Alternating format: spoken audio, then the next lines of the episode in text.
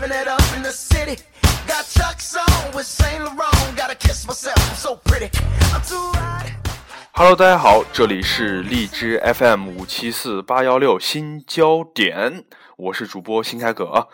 最近啊，这个各个高校呢都即将开始放寒假，而今年的寒假呢也被称作为是史上最长寒假，主要因为今年农历的春节这个时间比较晚啊，所以这一次寒假将近长达六十天。这个大学狗们啊，这个不像小初高中生被那么多作业压着啊，这个整天无所事事的假期呢，无疑有这么几条路可以走。首先，有钱的呢都出去旅游，都出去玩去了；没钱的呢都在家撸啊撸啊。剩下像我们这种没钱的又想变成有钱的，那就只能靠这个自己出门兼职打工了。那么这期节目呢，新开哥就跟大家谈一谈这个找兼职都需要注意哪些问题。这个对于大学生这个团体来说吧，就是属于过惯了那种安逸的校园生活那种。初入社会，可能就是首先是觉得会手足无措，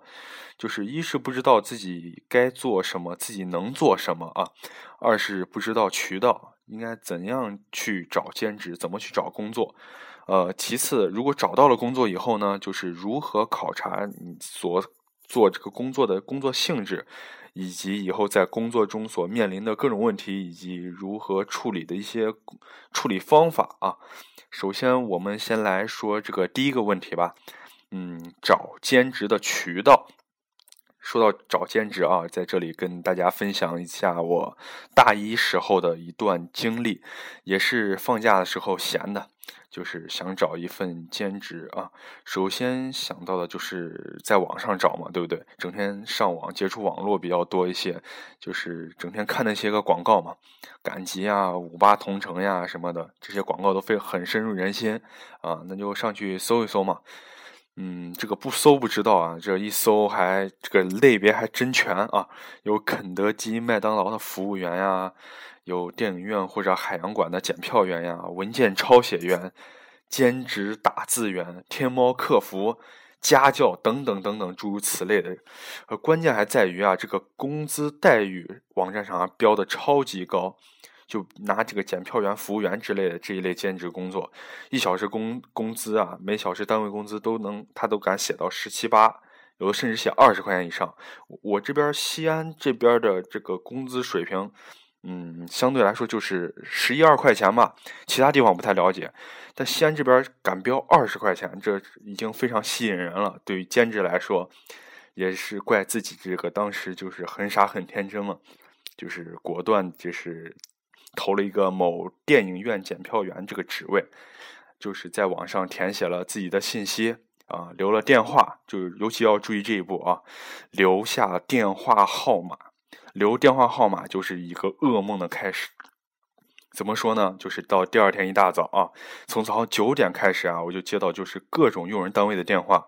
就起初接到第一个的时候呢，我还有点这个小欣喜，就小激动啊，就是感觉就自就感觉自己还不错啊，就是能得到别人肯定，人家还要我。就前一天晚上投的这个信息啊，就第二天就有人就找上门来了那种那种感觉。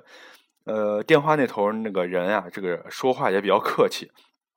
大概就是。哎，喂，你好，哎，是新开阁吧？哎，好，哎，哎，您好，我是某某某公司的，哎，呃，我们看您在五八同城上留的信息，对不对？哎，哎，您已经通过通过了我们那个初步这个筛选啊，下午两点来公司来面试一下，地点是哪个路呀？哪个楼？哪一层？哪个写字间？啊，就就是之类的话，就接下来就整个一整天呢，我就接到了七八个这个不同单位的电话，内容基本上都是这个样子，大同小异的。呃，那会儿不不懂事嘛，就随便找了一个就是自己感觉比较靠谱的单位，就在这七八个里面，就是自己还挑了挑，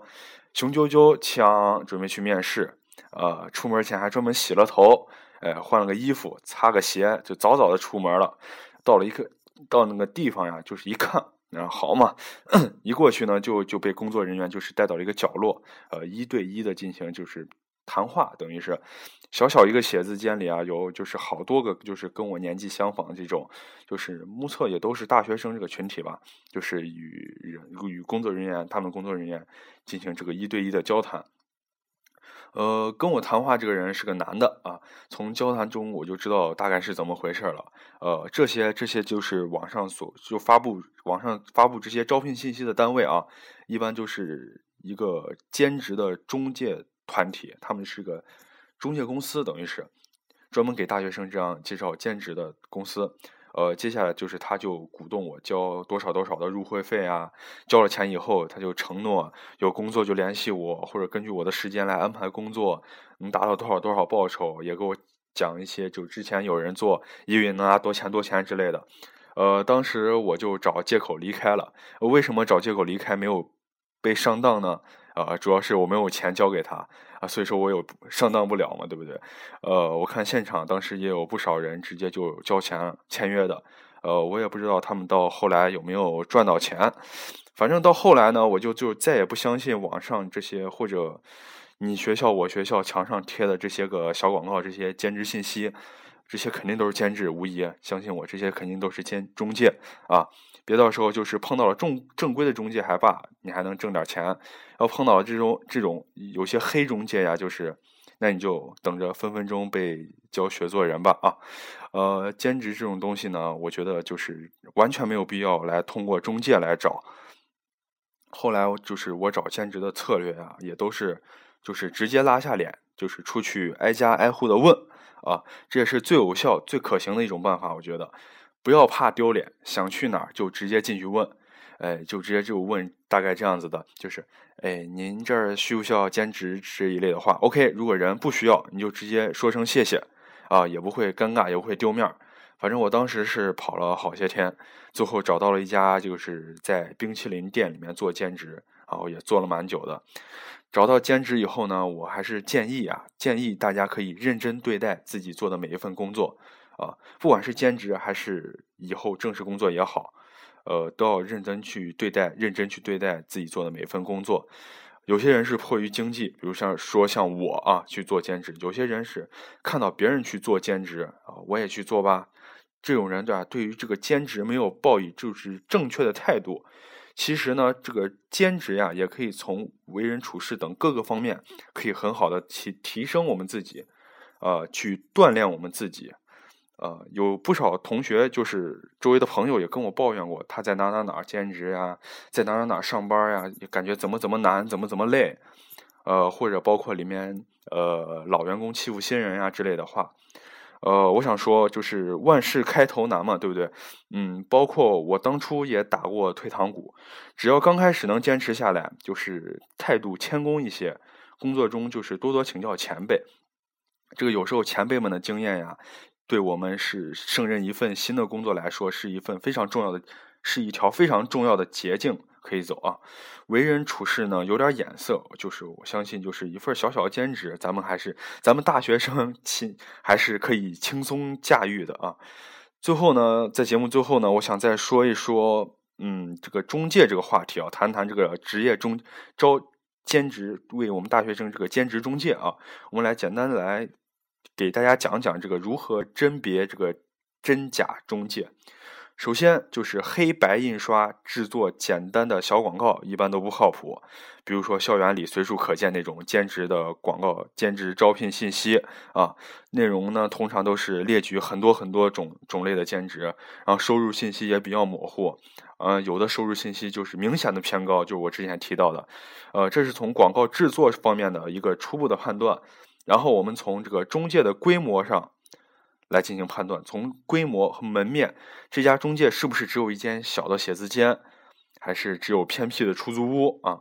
是不是连那个门头连招牌都没有？墙上有没有什么营业执照等等之类的？这都是可以参考的因素。然后我们可以在网上查一查他们公司的信息，对不对？最后一点，我们也是最重要一点，听取有经验同学的意见，这点是最直接也是最重要的一点。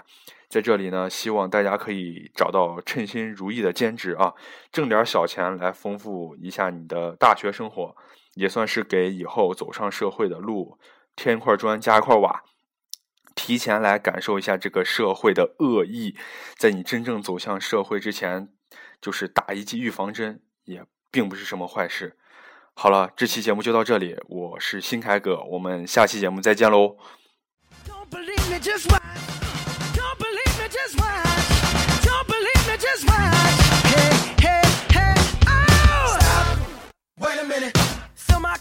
Put some nigga in it. Take a sip, sign the check.